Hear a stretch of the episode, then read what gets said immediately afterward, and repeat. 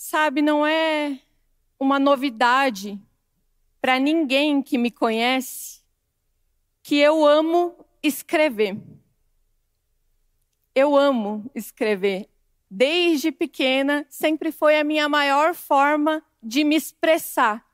A forma como eu encontrei de colocar aquilo que eu pensava e que eu sentia para fora.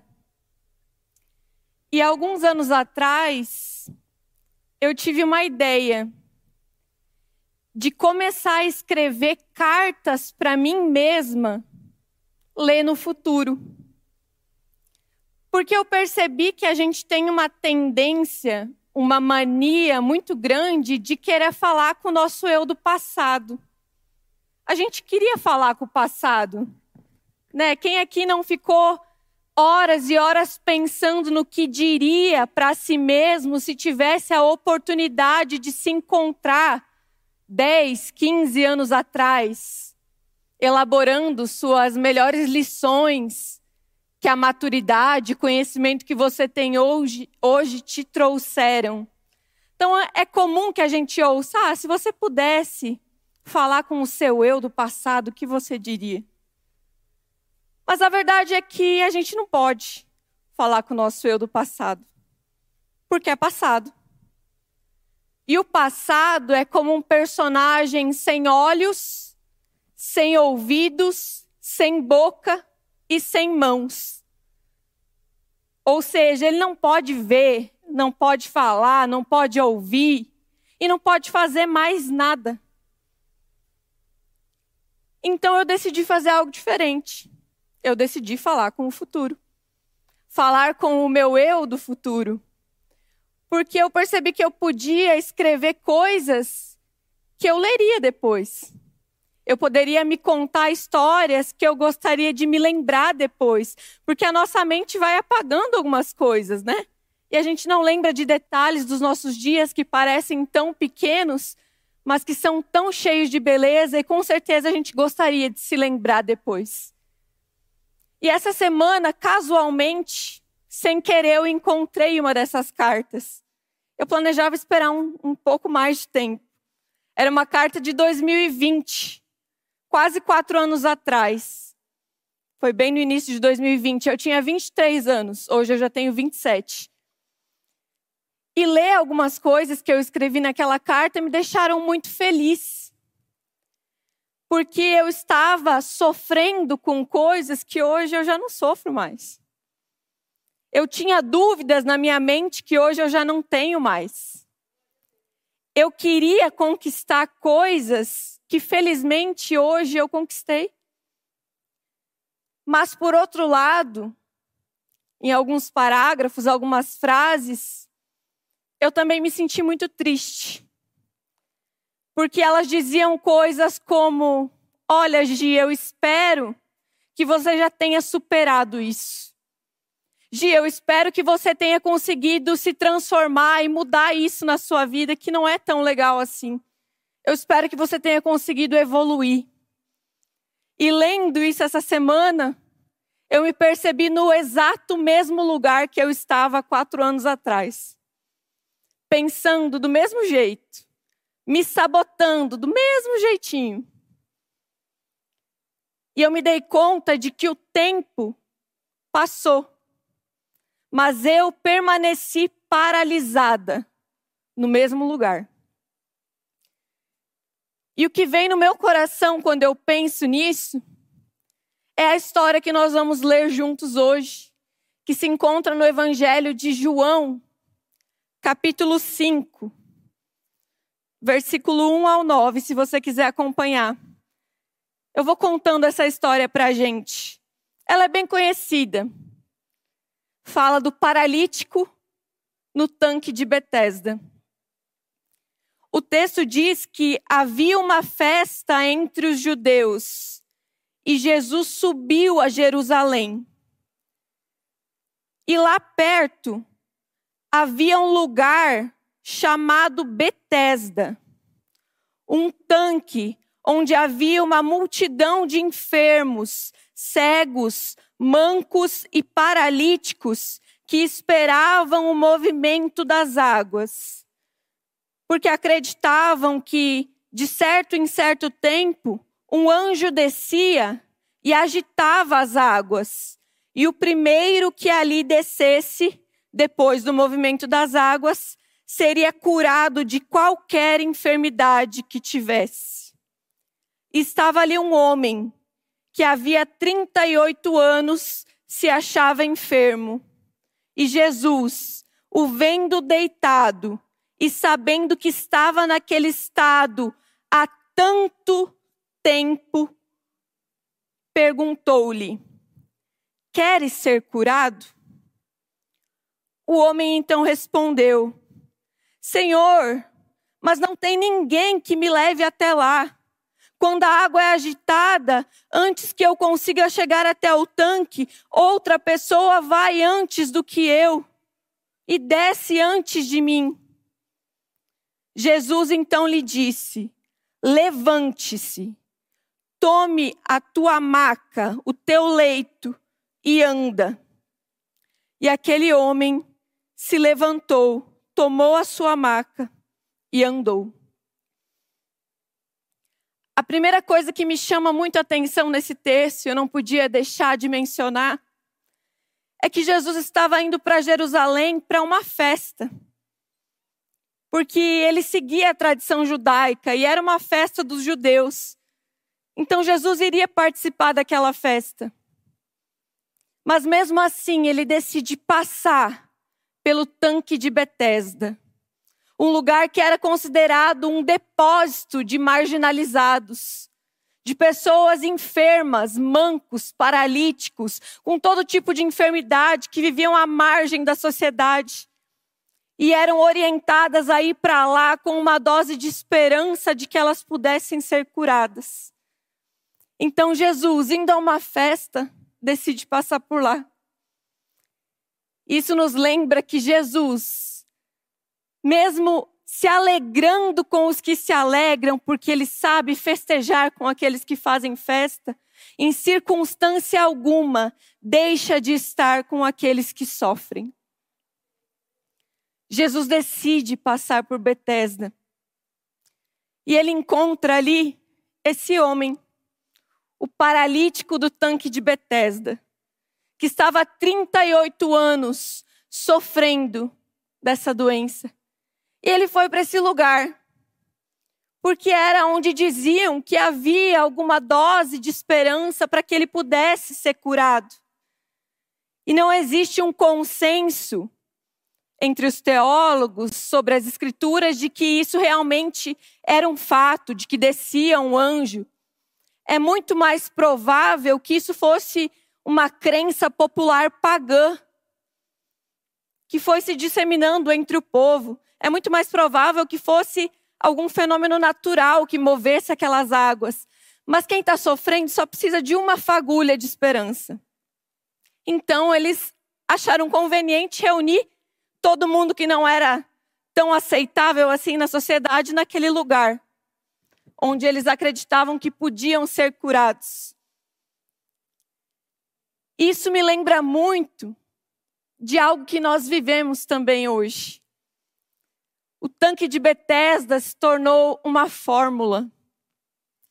Se tornou um vá lá, espere o anjo mover as águas, pule e você será curado. E eu não sei o quanto isso é familiar para você, mas para mim é muito. Porque nós, muitas vezes, diante do nosso sofrimento, das nossas enfermidades, nós caímos nessa ideia de: olha, siga esses passos aqui, você vai alcançar a vitória.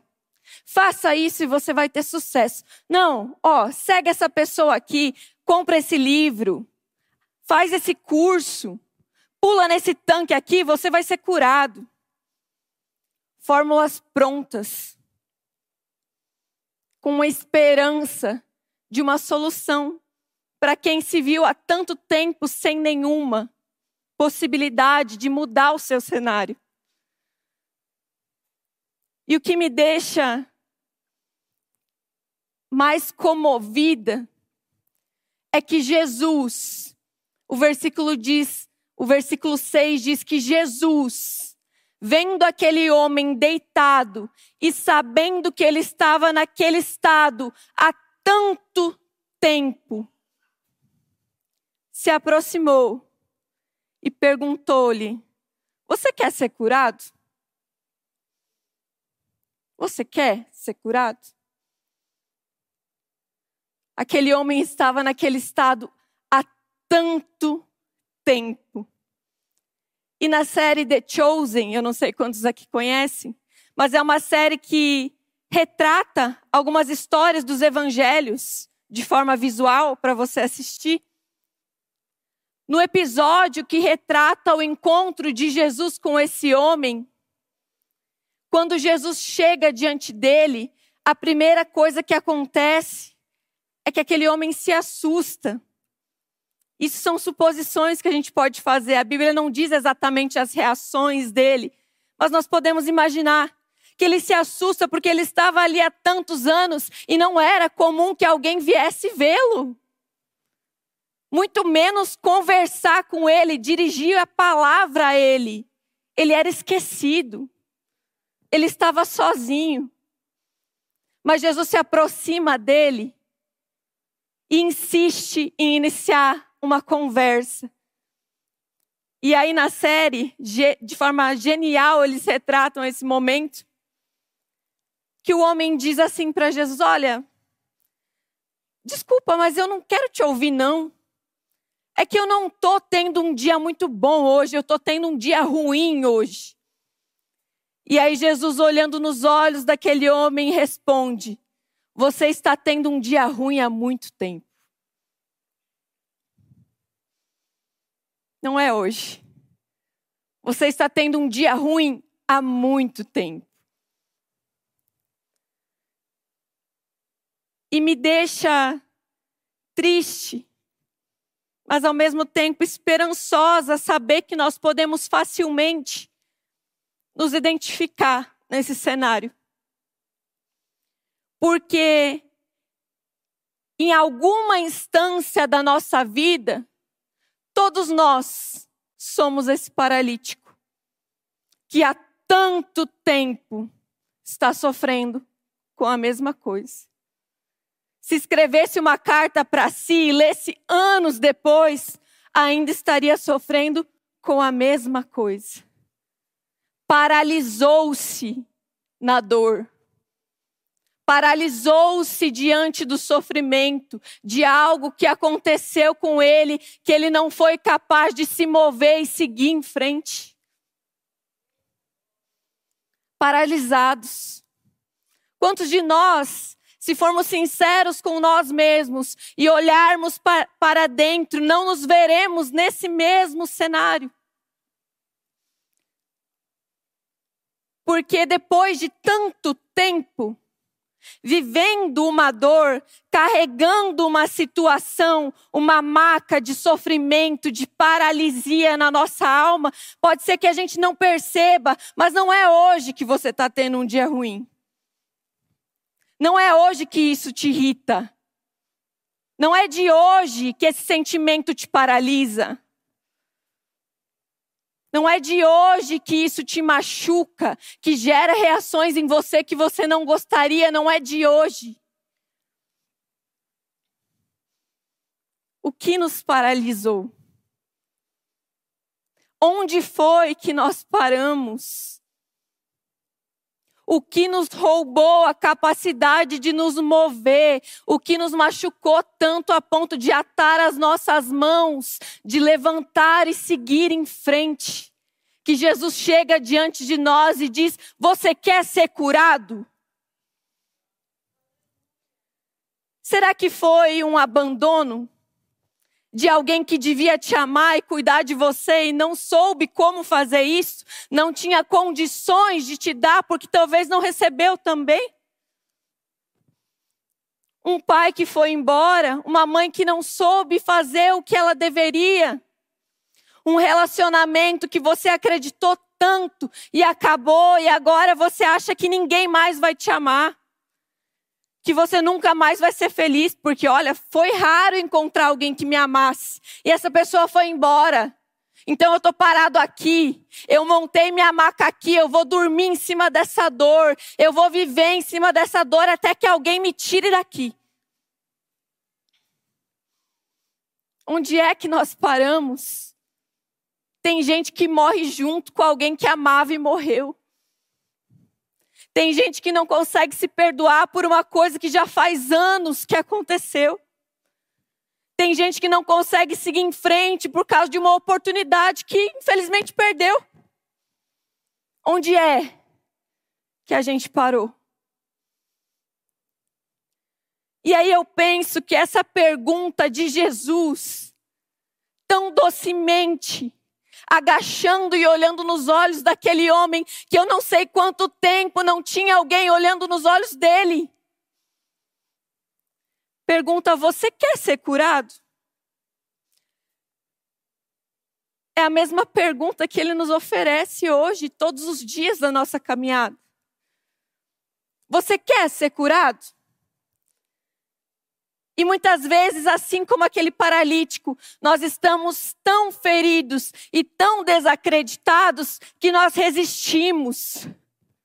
Nós não queremos criar falsas esperanças, criar expectativas, porque afinal a gente está tanto tempo tentando mudar isso e não sai do lugar.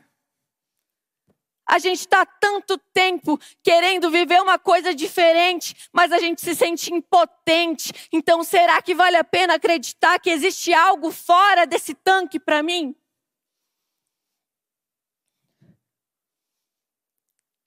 Quando nós lemos o relato desse paralítico, se nós tivermos a sensibilidade de olhar para além da sua condição física, nós perceberemos que muito mais que o seu corpo, a sua alma estava paralisada.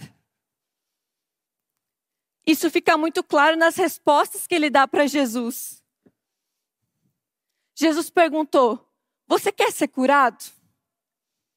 Ele respondeu: Jesus, mas sempre tem alguém que vai antes de mim. Jesus, mas eu não tenho ninguém que me leve até lá. Jesus, eu não tenho ninguém. Dor da alma. Olha para minha solidão. Minha alma está parada nesse abandono. Nossas palavras revelam as nossas dores e os nossos amores. Sente com uma pessoa por 10 minutos, escute ela falar. Você vai descobrir o que ela ama ou do que ela é refém. Só fala do que dói nela, ou então só fala daquilo que ela ama, que é a paixão dela. É o trabalho? É o dinheiro? É a igreja?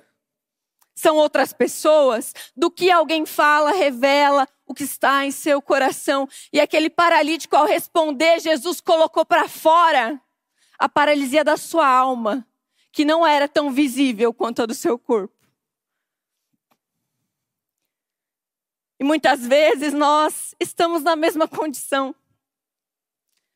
Jesus está nos perguntando: você quer ser curado? Ah, Jesus, mas você não sabe o que aconteceu comigo. Ah, Jesus, você não sabe o que Fulano fez comigo. Jesus, mas ninguém me ajuda. Eu não tenho ninguém. Jesus, meu pai me deixou. Jesus, minha mãe não quis saber de mim. Jesus, a minha esposa, meu esposo, minha parceira, meu parceiro não me ajuda, não colabora. Jesus, a minha igreja não dá o que eu preciso, meus pastores não perguntam como eu tô. Jesus, parece que essas águas não se movem nunca e eu continuo aqui. Sempre tem alguém que vai primeiro do que eu. Jesus, todas as minhas amigas já casaram e eu continuo aqui. Jesus, parece que todo mundo consegue um emprego legal, é promovido e eu continuo aqui. Jesus, parece que todo mundo já conseguiu perdoar meu pai, mas eu fui tão ferido que eu continuo aqui, onde ele me deixou. Parece que todo mundo seguiu em frente e o tempo passa, mas eu continuo aqui. Porque eu não consigo me mover. Mas Jesus está dizendo: não foi isso que eu perguntei. Eu não perguntei sobre quem está ajudando você, ou quem não está ajudando, ou quem está atrapalhando, ou quem está te machucando. Eu perguntei de você. Você quer ser curado? Porque o evangelho é da ordem do querer. Jesus está interessado nos nossos desejos, nos nossos anseios, naquilo que nós cremos e que nos move por dentro. Nas crenças que muitas vezes nos limitam, porque crenças podem ser quebradas e substituídas, mas a fé no amor de Jesus que nos move é o que nos mantém caminhando. E muitas vezes nós estamos presos nas crenças do que os outros fizeram de nós, do que a vida fez de nós e do que nós não sabemos como fazer diferente. E montamos a nossa maca, a nossa cama, em um lugar de dor, de impotência, esperando o movimento das águas, esperando, literalmente nesse caso, um anjo descer do céu e fazer alguma coisa por mim esperando alguém me pegar no colo e me levar até o meu lugar de cura. E entenda, Jesus está nas pessoas, no colo das pessoas que nos amam, sim.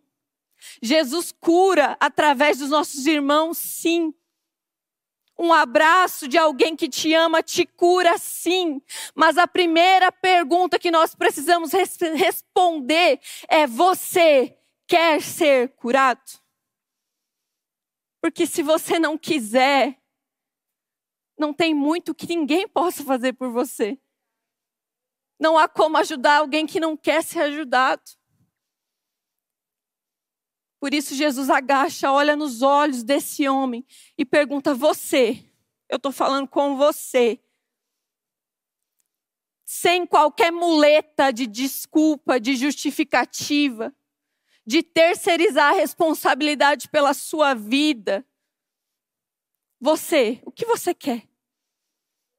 Jesus tem o costume de perguntar isso para as pessoas. Quando ele chama seus primeiros discípulos, ele não pergunta o que vocês sabem, o que vocês fazem, o que vocês têm. Jesus pergunta o que vocês querem. Porque o nosso querer o que nós queremos, o que nós amamos, é o que move a nossa vida. O amor é como a gravidade que nos puxa. Santo Agostinho disse: O meu peso é o meu amor, para onde eu vou é ele que me leva. E muitas vezes nós aprendemos a amar a nossa situação difícil. Nós aprendemos muito bem a fazer esse papel de reféns. Mas Jesus está nos estendendo a mão e dizendo: Você quer ser curado, porque a verdade te liberta. Talvez essas mentiras que você criou na sua mente te escravizem, te aprisionem, mas a verdade te liberta. Mas você quer a verdade? Porque às vezes a mentira é mais fácil de lidar. A verdade machuca, mas só ela pode curar. A gente cria enredos na nossa cabeça do que fizeram com a gente, do que deixaram de fazer pela gente, e a gente se apega nisso. Jesus está dizendo: joga isso fora, pegue a verdade do meu amor, do meu recomeço para você. Sabe, curar o corpo às vezes pode ser muito mais rápido do que curar uma alma paralisada. Curar uma alma paralisada é um processo que acontece passo a passo no nosso interior. E o primeiro deles é reconheça o seu estado. Perceba o seu estado. Aquele homem estava naquele estado há tanto tempo. Só que quando a gente não se percebe, a gente culpa os outros. Quando a gente não se percebe, a gente terceiriza a responsabilidade da nossa vida se mover entregando para os outros. Ah, mas ninguém me ajuda, ninguém me tira daqui, eu não tenho ninguém. Aí você briga com seu parceiro, com a sua parceira, e você diz: Ah, mas também olha o que ela fez. Olha o jeito que ela falou. Nunca é nossa. Eu sou uma pessoa irritada. Eu estou digerindo, estou remoendo uma mágoa aqui dentro de mim que me tornou uma pessoa difícil de lidar. Pessoas que foram machucadas machucam, porque é isso que elas estão digerindo dentro de si e quando abre a boca transborda. Quando faz alguma coisa sem querer projeta a dor que está remoendo. Então, o primeiro passo para qualquer cura acontecer é a gente perceber o nosso estado e ter misericórdia de nós mesmos. Não é um perceber como quem vai se culpar e se martirizar e se condenar, porque esse não é o convite do Evangelho. É quem vai se perceber para entender que existe esperança e misericórdia em Jesus para ser diferente. O Evangelho nos cria um novo caminho para que nós não estejamos fadados a repetir a mesma história a história dos nossos pais, daqueles que vieram antes de nós, que só foi passando a dor para frente. Em algum lugar a dor tem que acabar. Que Jesus nos convida a nos mover, nos levantar e seguir o seu caminho, aprendendo com Ele que é manso e humilde de coração, para sermos pessoas diferentes, para fazermos de forma diferente para escrevermos cartas hoje para um amanhã que será diferente do que foi. Mas caminhar com Jesus não é a promessa de uma vida sem dor, sem sofrimento, é a promessa de que você não vai caminhar sozinho, porque Ele caminha com você, Ele põe pessoas para caminhar com você, para segurar a sua mão, para não te deixar parar no meio do caminho e montar a sua maca porque é a nossa fraqueza, a nossa vulnerabilidade que nos conecta com a humanidade do outro, que nos faz poder olhar nos olhos do outro e dizer: Eu sei o que você está passando, eu sei que dói. Nós não seremos curados de tudo nessa vida, e essa pode ser uma boa ou uma, má notícia, depende de como você enxerga. Eu enxergo esperança porque é muito mais bonito ver uma pessoa ferida a serviço do amor do que uma pessoa que não sofre. É muito mais bonito ver uma pessoa que dói, mas que ainda assim se importa com a dor do outro do que aquela que não conhece o que é dor. Paulo escreveu em 2 Coríntios 12 que foi-lhe dado um espinho na carne e por diversas vezes ele clamou, ele implorou para que Deus tirasse aquele espinho dele. Mas Deus lhe respondeu: A minha graça te basta. A minha graça é tudo de que você precisa, porque o meu poder opera melhor na sua fraqueza. O meu poder se aperfeiçoa na sua fraqueza. É na sua fraqueza que a graça, a bondade, a misericórdia de Jesus se demonstra de forma muito mais real.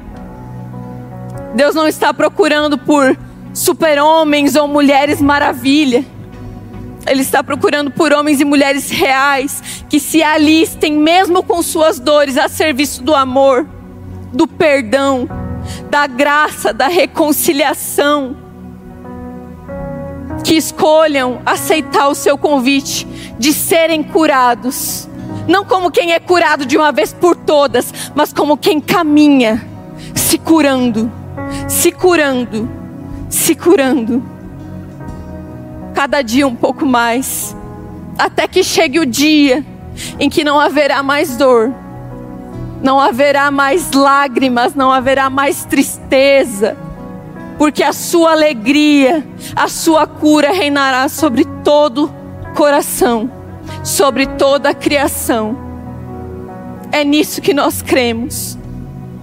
Então, se perceba, perceba o seu estado.